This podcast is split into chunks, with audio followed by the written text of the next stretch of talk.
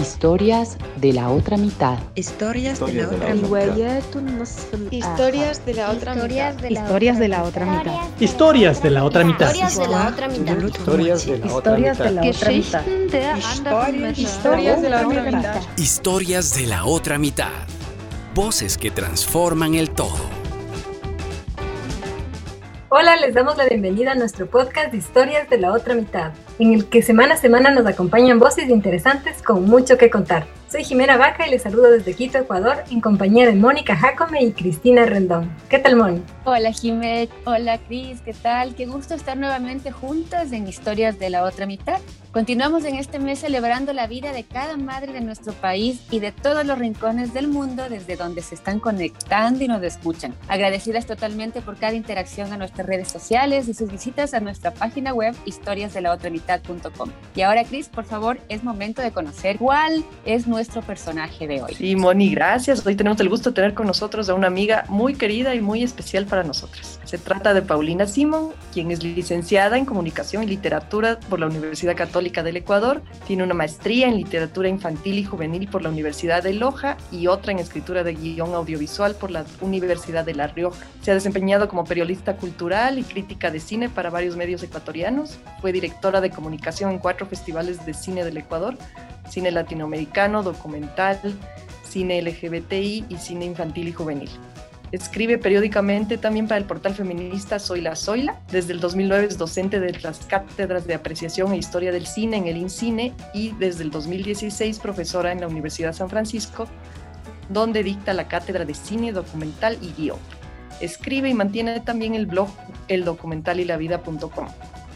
Bienvenida Pauli, gracias por aceptar nuestra invitación. Y para comenzar nuestra conversación queríamos preguntarte cuál es tu primer recuerdo relacionado con el cine. Más bien, muchas gracias a ustedes por la invitación. Las tres son amigas muy queridas de diferentes momentos, diferentes lugares y les estaba diciendo antes, yo viendo, eh, escuchando su podcast, viendo su publicidad y leyendo, eh, leyéndoles en las redes. Tenía muchas ganas de, de estar con ustedes, así que muchísimas gracias por la invitación. ¿Cuál es mi primer recuerdo del cine? Yo me imagino que eh, pueden ser las jornadas de cine continuo en el Benalcázar. Creo que sí, en el, en el cine Benalcázar, viendo películas que me imagino que eran las típicas películas en familia. Me puedo acordar de ver Beethoven, por ejemplo, ¿no? La película de los perritos San Bernardo. Pero lo que más me encantaba era esto de ver una película, después salir al intermedio, comprar manicris y manicho y después entrar a ver otra película. Esto creo que son mis primeros recuerdos de mis primeros recuerdos de, de, ir al cine y, y ser eh, súper feliz además dos películas por una además. Claro, dos por una, dos por una. Y mis papás, a mis papás les encantaba también ir al cine, entonces eran, fueron buenos tiempos de esos. Y cuéntanos, Pablo, ¿y luego qué te motivó a estudiar comunicación y literatura? Bueno, yo cuando estaba en la escuela, en unas vacaciones en la escuela, tendría tal vez unos 10 años, me encontré con la máquina de escribir de mi abuelita. Y, empecé, me, me, enseñó más o menos a usar la máquina de escribir y no sé por qué razón, tal vez lo que tenía más a la mano era un periódico entonces me puse a hacer mi propio periódico, copiándome el formato del periódico en la máquina de escribir y haciendo como unos cuadraditos con mis dibujos para la parte de las fotos. Y después ya cuando volví a clases, después de las vacaciones, quería mantener el proyecto y me paseaba por toda la escuela con un lápiz además haciendo entrevistas a la gente. y después en el, en el colegio me dio por, por la poesía y me dio por los libros y tuve una profesora en, el colegio, en, yo pude ser sociales, lo cual fue una bendición, no sé, ahora que creo que no hay especialización me hubiera muerto, pero en la época en la que yo estudié, que había especialización, pude ser sociales y tuve unas, unas cuantas profesoras increíbles, una profesora de literatura que hasta el día de hoy un poco hemos estado en contacto, y Elena Aldeán, que me introdujo así como, wow, de cabeza en la literatura y era súper bello y no me olvidaba nunca de mi pasión por el periodismo. Entonces, de pronto, un día, descubrí que en la católica había comunicación y literatura y dije, claro, esta carrera está diseñada para mí más o menos. Es lo mío. Claro, y fue, y fue una locura porque después estudié comunicación y literatura y en el primer semestre me enteré que, se que había, había un chico que, que, claro, cuando nos preguntaron a todos que, por qué quieren estudiar esta carrera, había uno que dijo, no, yo no quería estudiar esta carrera, pero me estoy preparando para irme a, a Cuba a estudiar cine. Y yo me quedé fría, así dije, ¿cómo se puede estudiar cine? Ay, no, me equivoqué de carrera.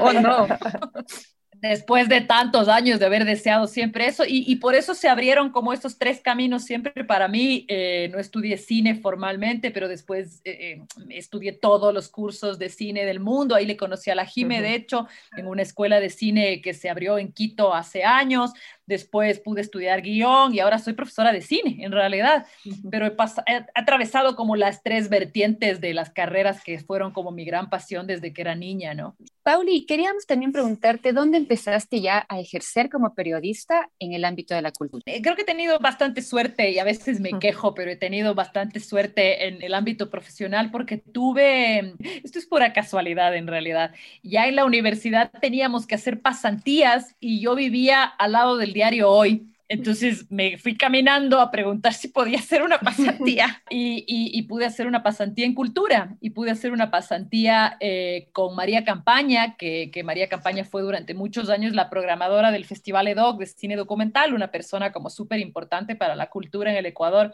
Y la María Campaña eh, me enseñó y, y, me cogió a cargo, fue súper generosa en esa época en, en la sección, en esa época primero, estoy hablando del año ¿qué será? 2002, 2003, más o menos, es hace bastante. El diario Hoy era súper potente, era un diario que además le daba muchísimo enfoque a la cultura. Tenían una sección B, toda la sección B, que era cultura y deportes, en la que tenían dos páginas de cultura diaria y una página de cine diaria, algo que ya no existe en el país desde hace muchos años. Ni siquiera el comercio tenía una página tan extensa. Entonces éramos un equipo grande. Entonces yo pude ser pasante, me fue súper bien de pasante y después cuando me gradué me llamaron porque aparte un profesor mío de la universidad se convirtió en el, en el editor de la sección de cultura, que además era una persona que yo quiero un montón, que es Elianco Molina, que era un gran editor, un tremendo literato. Y entonces me llamó y me dijo, hay, este, hay esta posibilidad de que entres a hacer la página de cine. Y era como, o sea, un sueño hecho realidad, ¿no? Entonces, claro, yo llegaba a trabajar así como, como no sé, como los enanitos de Blancanieves, así cuando ya Blancanieves les prepara la sopa. ¿sí? Feliz, me encantó, aprendí, porque aparte no sabía o sea, para lo que nos entrenaban en la universidad no era eh, para escribir como de un área específica, sino como saber escribir, digamos, principalmente, ¿no? Y tener fuentes y esas cosas. Mi carrera no era enfocada como en, en, el periodismo, entonces a mí me costó un montón entrar en esa lógica, era un poco divagante todas las cosas que escribía, más como pensando en la literatura, en la crónica, por eso me fui como inclinando por ese lado. Me costaba un montón la parte de hacer el periodismo, o sea, salir a, hacer coberturas, porque nos, nos en el hoy rotábamos además, nos mandaban de un lado al otro, entonces por temporadas, por ejemplo, hacías turnos los fines de semana y el fin de semana tenías que cubrir todas las fuentes. Ahora yo pienso que era divertido, en esta época para mí era una tortura, ¿no? Porque me tocó irme como a judiciales, eh, a cubrir accidentes de tránsito, a cubrir, me acuerdo, un torneo de tenis, y es como, ¿cómo diablos se escribe de tenis, ¿no? Entonces, aprendiendo y no, no había tanto internet como hay ahora, ¿no? Entonces, así como como poco, tenía que hablar de tenis y empezaba con, en una mañana soleada y es como, no, no, no, o sea, las herramientas del, pe las herramientas del periodismo medio perdidas, pero en cambio con el cine fue como una clarividencia, ¿no? Porque se abrieron todas las puertas, fue una época, yo llegué a ser periodista de cine en posiblemente uno de los momentos más importantes del cine en el Ecuador, porque fue justo cuando se aprobó la ley de cine, fue justo cuando estaban como en su apogeo el, el, Cero Latitud, que era el primer festival de cine latinoamericano, donde nos conocimos con la Cris, fue justo cuando estaba como en apogeo el Festival EDOC, el Chulpicine, que es el Festival de mm. Niños. Entonces, y la Cinemateca también, estaba recién la Vilma Granda como tomando funciones y, haciéndose cargo del archivo y estaban pasando muchas cosas. O sea, realmente ha sido como en el cine siempre ha habido unos, unos altibajos súper fuertes y a mí me tocó llegar a ese momento súper bonito. Entonces, todo el tiempo estaba cubriendo todas estas fuentes. Después, claro, me empezaron a decir como, porque no, yo no conocía a ninguna de estas personas y como la gente es así un poco rara en los medios, después me decían, ay, solamente cubre las cosas de sus amigos. Y es como yo, ninguna de esta gente eran mis amigos en ese tiempo. Nos, nos fuimos, nos fuimos haciendo amigos y, y pude hacer un montón de perfiles de cineastas. Fue un tiempo increíble y, duró muy poco, y duró muy poco, pero fue mi enganche para entrar al cine porque después yo me quedé trabajando en todos estos festivales precisamente haciendo la prensa, haciendo las relaciones públicas, que es lo que aprendí a hacer. Y justamente eso te iba a preguntar, en medio de todos esos festivales que tuviste chance a, hacer eh, la comunicación, ¿cómo, cómo fue tu, tu, pasión luego por el cine documental específicamente? En realidad era como bien apasionada del cine en general y de cómo se levantaba el proyecto de cara al público. Me encantaba eso, como de llenar las salas. Y tú sabes, Cris, cuando trabajamos en el Cero Latitud, eh, con lo difícil que era, pero mm. era esta, esta cosa tan placentera de ver que te publicaban notas, que se llenaba el, cine Benalcázar, ahí nos conocimos con la Moni también, ¿no es cierto? Cuando hacíamos la, noche de los cortos y no sé qué, y ver todo ese movimiento y full gente joven, cuando hacíamos las inauguraciones era así, la mm. gente en la, en la lluvia. Haciendo fila para entrar. En el, mismo, en el mismo cine Benalcázar de la infancia además, ¿no? Ya remodelado, pero creo que de todos estos espacios donde trabajé, poco a poco como que se hizo más carne en mí el, cine documental. No sé por qué, la verdad, empecé como, igual que en los otros espacios, siempre se traían invitados internacionales, siempre veíamos nosotros las películas. Yo creo que la Cris es una de las espectadoras mm, como más asiduas al EDOC y sabe de lo que hablo. Era algo que despertaba como mucha pasión. Entonces después yo me fui a Argentina a estudiar como un, un, seminario como intensivo de documental y ahí sí ya perdí la cabeza. y después tuve oportunidad de empezar en el INCINE a dar una clase que primero era como de historia y poco a poco se fue volviendo como de producción y después pude entrar a la, a la San Francisco y tengo ya algunos años, como unos siete años dedicada a eso. Y en el EDOC también tuve la oportunidad de, editar bastantes de los periódicos que se hacían, entonces como que me adentré mucho en, en, ese universo y, y de alguna manera súper extraña yo también seguía como escribiendo, pero mi escritura se fue también direccionando de esa manera, sin yo ni conocer, porque me había, la verdad, alejado mucho de la literatura. No escribía ya para esa época, escribía periodísticamente, pero descubrí la literatura de no ficción en esa pasión por el documental. Entonces, como que se juntaron esas dos cosas, ¿no? Y ahora quería invitarles a hacer un alto en nuestra conversación para el segmento La otra mitad en la historia. Esta vez Pauli nos ha referido a Patti Smith, una cantautora y poeta estadounidense. Conozcámosla. La otra mitad en la historia es presentado por CRM Representaciones, soluciones en acabados de construcción. La cantante, poeta y compositora Patricia Lee Smith nació en 1946 en Chicago, Estados Unidos. Cuando era pequeña, siempre supe que tenía algo especial dentro de mí. Aunque no era atractiva, ni elocuente, ni sobresalía en la escuela, tenía esa tremenda esperanza todo el tiempo. Tenía ese espíritu que me mantenía en marcha. Era una niña feliz porque tenía la sensación de que iba a ir más allá de mi cuerpo físico.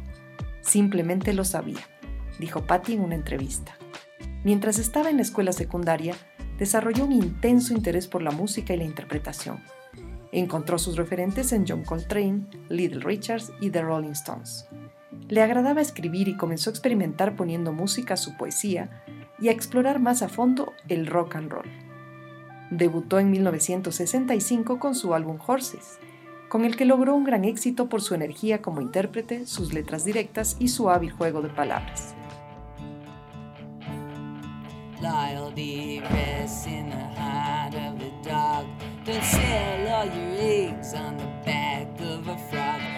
En 1980 hizo un alto en su carrera tras casarse con el guitarrista Fred Sonic Smith. Durante los siguientes 17 años redujo su presencia en la escena pública para dedicarse a la crianza de sus dos hijos. Tras la prematura muerte de su esposo Fred en 1994, Patti decide retomar su carrera musical y en el 96 lanza el álbum Gone Again. A partir de entonces, se reincorpora a la escena de la música rock y muestra su capacidad de evolucionar y llegar a una nueva generación de fanáticos.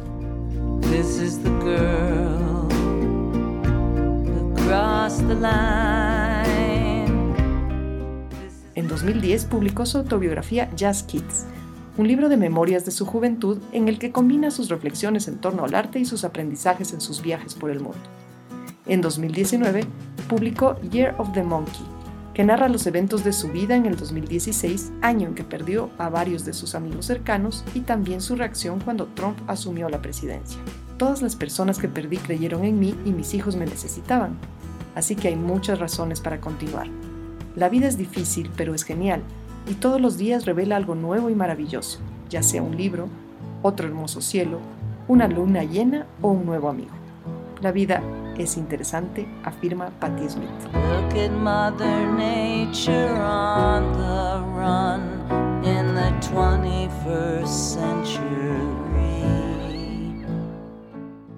Súper interesante la vida de Patti Smith.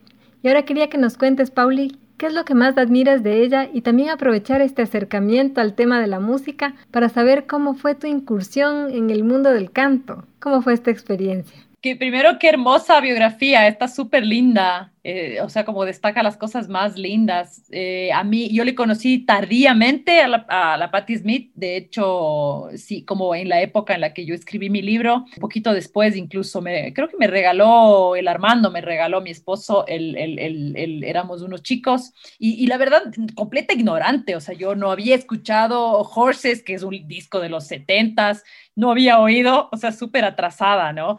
Eh, pero me enganché inmediatamente porque aparte ese libro es, es, eh, es cautivante, ¿no? Porque habla de toda una generación en los setentas, de Jimi Hendrix, de Janis, que aparte todos mueren, pero también está Andy Warhol, está todo el mundo y tienen 18 años, ¿no? 20 años y están buscando cómo convertirse en artistas. Entonces es súper motivador para cualquier artista y aparte como uno que ha consumido, digamos, los escritores de la generación Beat, etcétera, saber que eran unos chicos, ¿no?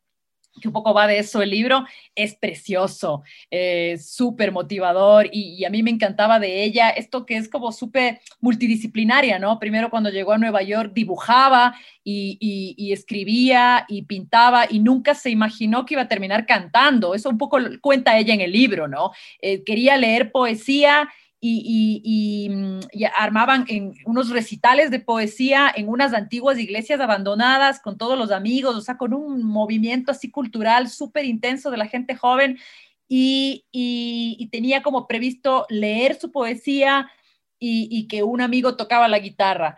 Y, en eso como que termina cantando y entonces se empieza a dar a conocer por ser cantante y entonces a mí me pareció como apasionante. Yo no sé si sería la motivación con el libro, eh, una vez que estuvimos con, con un amigo y que me dijo como, no, tienes buena voz, lo cual es totalmente falso, porque tengo una voz así, un poco insoportable, pero me, dio por tomar clases de canto y cantaba y obviamente para entrenar, claro, o sea, como la crisis de la mediana edad, ¿no? Tengo amigas, tengo amigas de, de, de 40 años que están tomando clases de ballet por primera vez en su vida, entonces yo dije, bueno, yo por qué no voy a poder cantar, ¿no? Pero no, no, no pasé de ahí, es algo que me encanta, pero lo hago así como en el karaoke familiar y así como muy en corto, no soy muy lanzada, me avergüenza un montón, no sé controlar mucho mi voz, pero aprendí muchas técnicas. Tengo, tenía un, un profe que es el Pancho González, que además como se enfocaba mucho en enseñarme a usar la voz, lo cual también me servía después de mis clases, pero no me arriesgo, no me he arriesgado nunca a cantar. Pero con las canciones con las que practicaba era con las de Patti Smith, porque eran como justamente, al menos las setenteras, así, ¿no? Como súper punk y tienen esta energía súper fuerte y la voz no es necesariamente tan cuidada, pero, pero igual es melodiosa, entonces canta, canta por ahí. Pero no, no, no, no, no voy a, pero les juro que no voy a, les juro, les juro y, les, les, prometo que no voy a cantar. pero lo que sí, lo que, con lo que sí he coqueteado, porque me gusta un montón y, quisiera aprender, es, por ejemplo, a escribir letras de canciones para que alguien, para que alguien más pueda cantar, pero todavía, todavía estoy ahí como, es algo que tengo en mi cabeza y como como una idea. Así que cuando se animen a cantar, me avisan para... para hacerles la letra. yo estoy segura que lo vas a hacer. Cuéntanos ahora, por favor, de tus publicaciones y también quiénes han sido tus referentes. Esto de los referentes siempre me coge fuera de guardia porque soy así como bien dispersa. ¿Qué te puedo contar de la escritura? Escribía como un montón desde que era adolescente, después hubo esta larga pausa en la que más me dediqué como a la escritura, como les contaba, periodística y después apareció esta posibilidad de, escribir un libro, que fue una cosa así como única, como un regalo, así que, que, me vino un poco de la nada. Y a partir del libro también se abrió la posibilidad de, de, colaborar con Mundo Diners, con la revista Diners, que ya estoy casi dos años colaborando que siempre es un poco difícil es bien bonito, pero es, es, difícil el formato revista porque a veces uno ya como se, se, encasilla en un cierto lugar, es medio complicado, o sea, y aparte es una vez al mes, que parece que es como bastante espaciado, pero siempre se juntan la una entrega con la otra y es como, ¿y ahora qué, no? Entonces se vuelve una cosa medio complicada. siento yo que es un poco difícil. Es un privilegio, ¿no? Escribir para una revista, pero, pero es un poco difícil también. Y en cuanto a los referentes, siempre he tenido como cosas muy dispersas. En la universidad, por ejemplo, nosotros leíamos mucha literatura muy clásica eh, y me quedaron siempre como gustando eh, cosas que se volvieron como estos grandes cánones, ¿no? Como literarios, como fue, por ejemplo, Tolstoy, como que te inspira de pronto más que, eh, más que cualquier otra cosa, ¿no? Me gustaba, claro, me gustaba un montón porque leímos en la universidad Ana Karenina y fue una cosa que me cambió así como la vida, eh, un libro gigante además que yo no me sentía como capaz de leer y que lo hice, entonces eso fue como súper bello. No me pasó lo mismo con La Guerra y la Paz, por ejemplo, que me metí a un club de libro el, el año pasado en la Tolstoy y lo abandoné porque no, no lo logré, pero, pero con Ana Karenina fue como amor así a primera vista. Tengo por aquí también otro ruso que se llama Bulgakov, con un libro que se llama El Maestro y Margarita, que también fue un, descubrimiento un poco tardío en mi vida, pero que, que, siempre me acompaña. Ahora descubrí un, un autor, gracias a la, a la Karina, que es la, la, dueña de la librería Tolstoy. Ella es una, una genia librera que siempre está como súper atenta a lo que la gente lee, si cacha qué te gusta, inmediatamente te lleva como al lugar correcto para las recomendaciones es un escritor eh, guatemalteco que se llama Eduardo Halfon. Justamente cuando yo, cuando escribí mi libro y la Karina leyó, me recomendó que le lea a él porque es un, escritor de no ficción eh, que también escribe novelas, que es un, genio, porque el tipo había estudiado, me, me encanta este tipo de personajes que estudiaba ingeniería y ya como a los cuarenta y pico o a los treinta y pico se mete a la universidad de nuevo a estudiar literatura y la domina o sea, es fabuloso. La propia Patti Smith, que después de éramos unos chicos, me leí todos los libros, no todos son, o sea, para mí, no, no todos me han gustado tanto como, como él éramos unos chicos, pero igual son muy bellos, son más volados y como más eh, líricos y más de, ensoña, de ensoñación. Hay una, una mujer poeta que también como leí cuando estaba escribiendo, que se llama Chantal Maillard, no sé si es que pronuncio bien, porque soy pésima para el francés, ahí la Cris me puede corregir. Y eso sería, creo. Y, y, últimamente he, vuelto a escribir en los últimos años eh, de una manera totalmente desordenada y me di cuenta que había vuelto a mi gran referente de la universidad, Charles Bukowski, el gran borracho, y volví a leer. Volví a leer las cosas que he escrito y parecen así como escritos de una persona ebria. Entonces dije, ah, mira, estos, estos referentes de universitarios no se pierden nunca. Así que ahí Ahí, tenemos para todos los gustos. Ahí tiene para todos los gustos. y justamente hablando de tu libro, queríamos primero que nada compartir un fragmentito con la gente que nos está escuchando para luego conversar un poco de eso. Voy a ser la madre que tenga que ser. Ya lo soy. Es bastante para mí comprometerme a eso después de casi ocho años y ciento y pico de páginas. Voy a despedir a la mujer en constante estado de autoflagelación. Ella me aleja de todo lo que puede ser divertido en la crianza. A la mala madre porque ella me sabotea las vacaciones prolongadas. A la ama de casa que se siente siempre explotada contra su voluntad. A la que vive con el cronómetro en la mano para cumplir con todas las rutinas. Voy a despedir a todas ellas y voy a ser yo. La madre que puedo ser. ¿Qué ha traído a tu vida este libro, La madre que puedo ser? Primero, creo que la cercanía con muchas mujeres, sobre todo mujeres, hay que, hay que decirlo, y alguno que otro caballero, menos, aunque igual, aunque igual he recibido como lecturas atentas también de varones, incluso menores de 30 años, que ha sido como súper grato, pero sobre todo en la vida como me, me ha traído esto, como la cercanía con muchas mujeres, que yo creo que como el libro tiene estas características como de ser muy confesional, entonces he recibido también como parte de la lectura de la gente muchas confesiones de madres, ¿no? Que me contactan igual, sobre todo por el Instagram me contactan, eh, me, me, han mandado mails. También tuve la oportunidad, el libro se lanzó oficialmente en el 2018, aunque siempre se pone como súper activo en la época de los días de la madre, hay que, ser, hay, que, hay que decirlo. Y entonces he podido participar como en bastantes foros y la gente, la, la, la, la gente que, que lo ha leído es súper generosa cosa,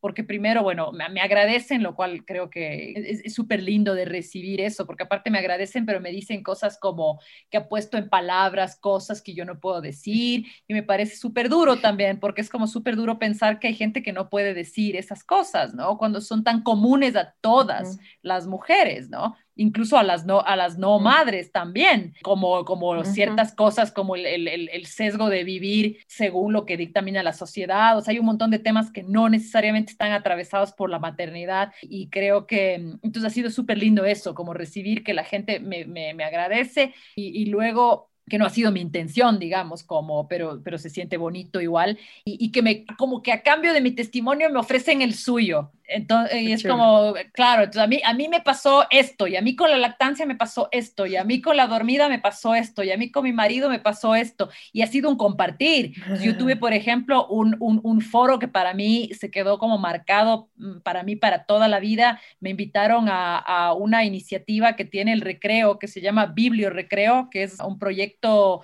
de una biblioteca dentro de un centro comercial, lo cual es increíble, porque es un centro comercial gigantesco, ustedes saben, en el sur de Quito, que, gracias a que tiene esta biblioteca, no sé cómo está funcionando ahora por la pandemia, a pesar de que sé que sigue funcionando y que hacen como reuniones por Zoom y tal, pero que tiene un club de libro, un club de libros súper movido, que tiene bastantes participantes. Y la persona que organiza, eh, que es Claudia Bugueño, que además ha sido igual súper generosa conmigo, a ella se le ocurrió hace un par de años que se lea mi libro en el club de libro. Y aparte, el recreo les regaló los libros a las señoras, pero no les no les avisó, les prestaron como parte del préstamo de la biblioteca y tenían que venir a una conversación conmigo estaba planificado que dure, no sé, una hora. Estuvimos cuatro horas hablando porque todo el mundo, o sea, no era que yo hablaba, sino que cada mujer, y éramos bastantes, todas querían contar su propia historia porque necesitaban eso y fue increíble. Y después, claro, la buena noticia para todas era que después les regalaron el libro, entonces estaban súper felices.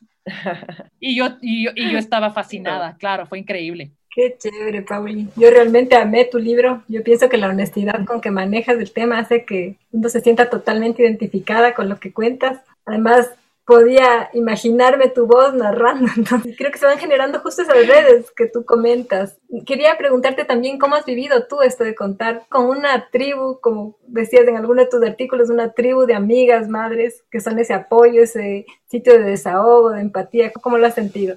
Sí, sabes que eh, eh, eh, ese, ese grupo como nació a partir de los hijos, porque yo cuando fui mamá, al menos la primera vez, ninguna de mis amigas tenía hijos y era bien solitaria la cosa, era bien solitaria y bien difícil, porque uno siempre pensaba que iba a seguir con la vida de siempre y no había tal. Y de pronto caí con un grupo, yo di a luz en una clínica que ya, ya no existe, pero que se llamaba La Puerta a la Vida, que era un espacio así como de parto respetado y tal. Y entonces en uno de los controles médicos del médico me dijo, por si acaso hay una persona que maneja estos grupos y que si quieres podrías ir. Entonces, claro, a mí me costaba un montón salir, un montón, un montón salir, no salía nunca, era súper difícil, me dio un montón de como agorafobia, me pasaba como súper encerrada con el guagua y entonces haciendo un esfuerzo como sobrehumano fui. Y bueno, creo que está incluso descrito en el libro esa primera salida porque es catastrófica, y, es, real, ¿no? Eh, eh, y, me conocí con un grupo de mujeres que estaban en una situación exactamente a la mía, que aunque uno crea imposible, una se siente como que fuera la única en el mundo, ¿no? Porque además desde este, eh, los golpes de pecho, así como yo soy la única que no puede ser buena mamá, yo soy la única que no sabe dar de lactar, yo soy la única que no le duerme el hijo bien, yo soy la única, y entonces también una se aísla porque sientes que eres pésima entonces, cuando fui y había un montón de mujeres igual de ineptas que yo, nos hicimos buenas amigas. Y, bueno, eh, justo coincidió, al menos en mi primer hijo, que ese primer grupo se, se, desvaneció un poco a medida que fueron creciendo los guaguas. Y también había muchas mujeres extranjeras de pura coincidencia que volvieron a sus países y tal. Y con mi segundo hijo se formó como un grupo que más estable, que, que, que ya tenemos siete años de llevarnos de ser amigas y, mantenemos como un grupo de WhatsApp en el que lo mismo vos puedes preguntar de cualquier cosa. O sea, porque aparte ya todos los hijos, es, es bien bonito esto, porque ya todos los hijos han crecido, entonces eh, podemos seguir compartiendo lo que antes era como la dentición, el pediatra, el, el, dolor de la panza, el esto, el otro, ahora ya son otros temas, ¿no? La escuela, ciertos comportamientos, etcétera. Y creo que esa es para mí la única forma de sobrellevar la maternidad, poder tener con quién compartir estas cosas que, que para unas se vuelven, o sea, no, no manejable. ¿No? O sea, como que los hijos son una cosa que definitivamente hay que tener en tribu, ¿no? Y, y, creo que para la contemporaneidad cualquier cosa funciona, o sea, una reunión de Zoom, un chat de WhatsApp, aunque no nos veamos y demás, pero saber que tienes ese soporte ya te quita un gran peso de encima, te quita la culpa también, porque en un, en un grupo nunca falta alguien que te va a decir, ah, yo me siento exactamente igual, y vos dices, ay, qué, qué alivio, yo pensaba que yo era la única, la única mala, la única bruja, la única tal, entonces no, ya con eso, con eso una como que se vuelve a ser humana y acepta su rol y las demás también. O sea, hay una, yo creo que incluso para mí, por ejemplo, que, que, no es de nuestra generación, de pronto el feminismo como una práctica activa, creo que ahí aprendí también, porque el primer principio del feminismo, este de la hermandad, entonces un grupo en el que no te juzgan, no importa qué cosa terrible puedas contar, eh, no, hay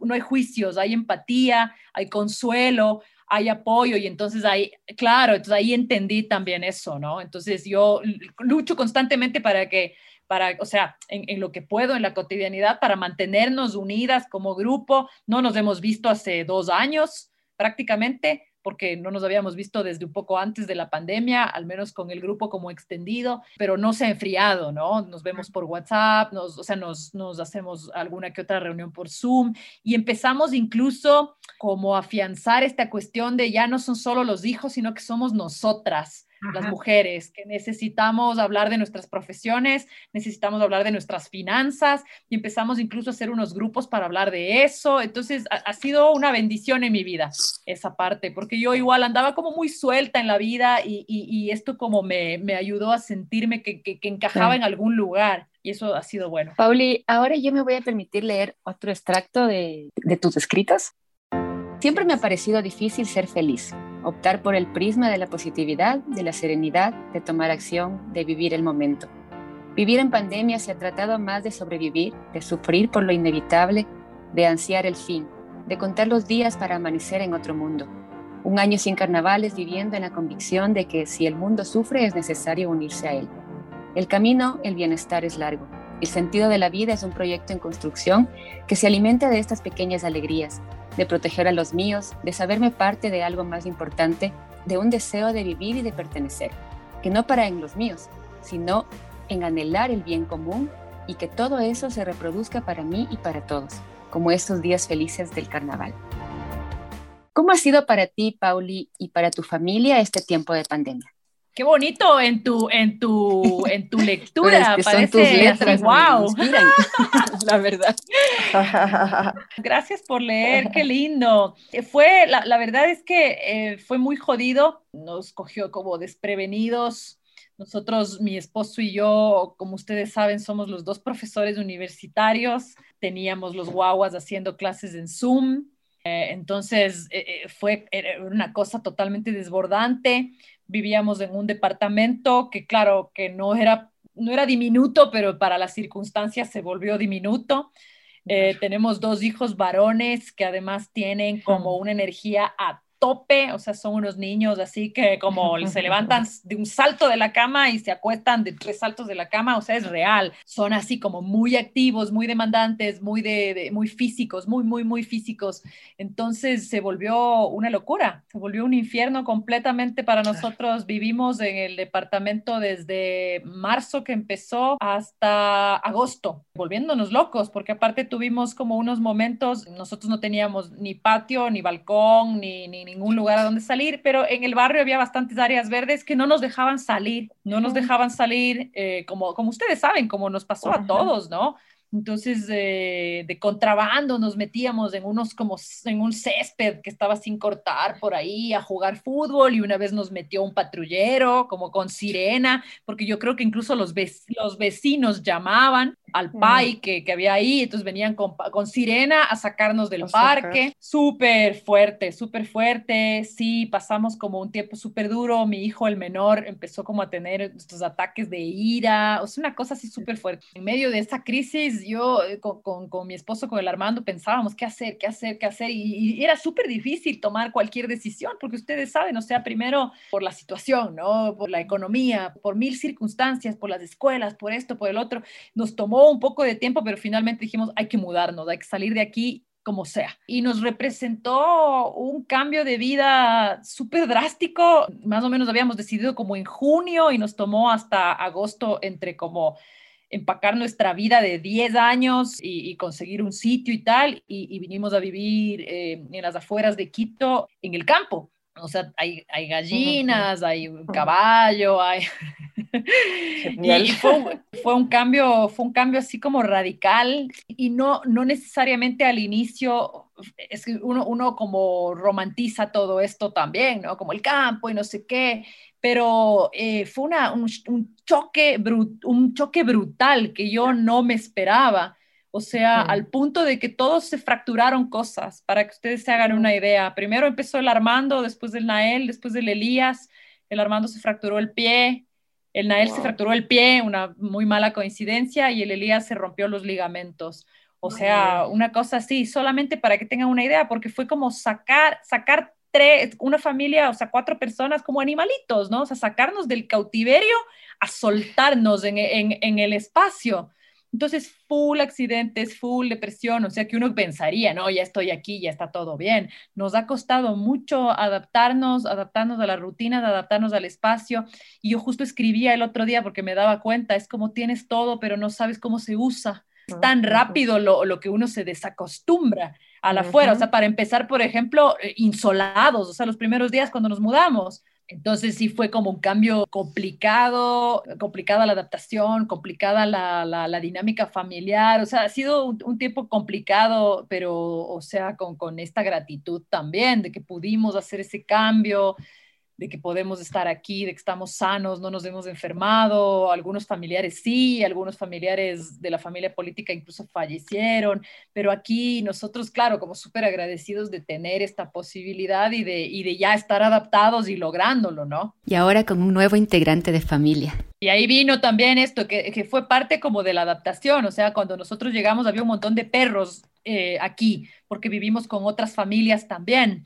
Eh, y ya había perros y mis hijos se morían del miedo, se morían del miedo, no se podían bajar del auto porque los perros estaban ahí y no podían salir afuera porque los perros estaban ahí, el, chiquito corría, o sea, corría desesperado a meterse detrás de mí y esto tomó igual como unos seis meses hasta que de pronto un día me dije que nosotros ya podríamos tener un perro tal vez, así como súper de, súper de a poco, ¿no?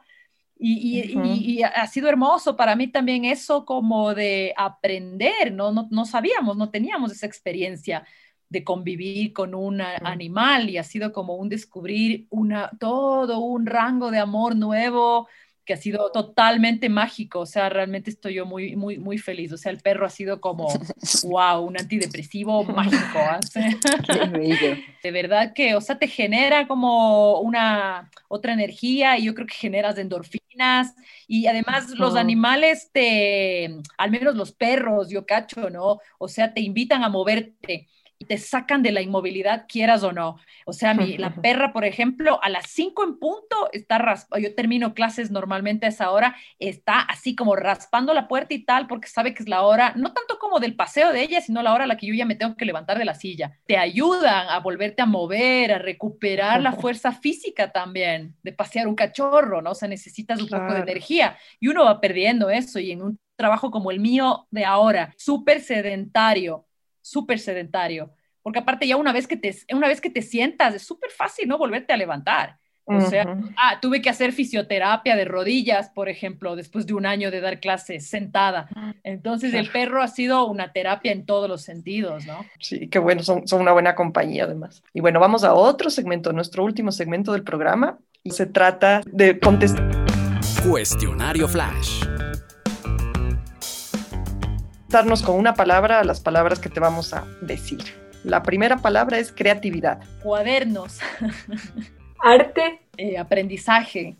Presente. Jodido. Dolor. Rodillas. Alegría. La perrita. La Agnes. Realidad. Dura. Aprendizaje. Amor propio. Meta. Escribir. Historias de la otra mitad. Buenas amigas. Qué chévere. Gracias, Pauli, por acompañarnos ahora. Y estabas, como te digo, fichada desde que esto era un proyecto, que nos reuníamos ahí en las noches a planificar a ver qué hacemos. Ok, aquí vamos a entrevistar, estabas primerita. Así que qué bueno que ya, que ya llegó, que, que ya llegó el momento de hacerte la entrevista.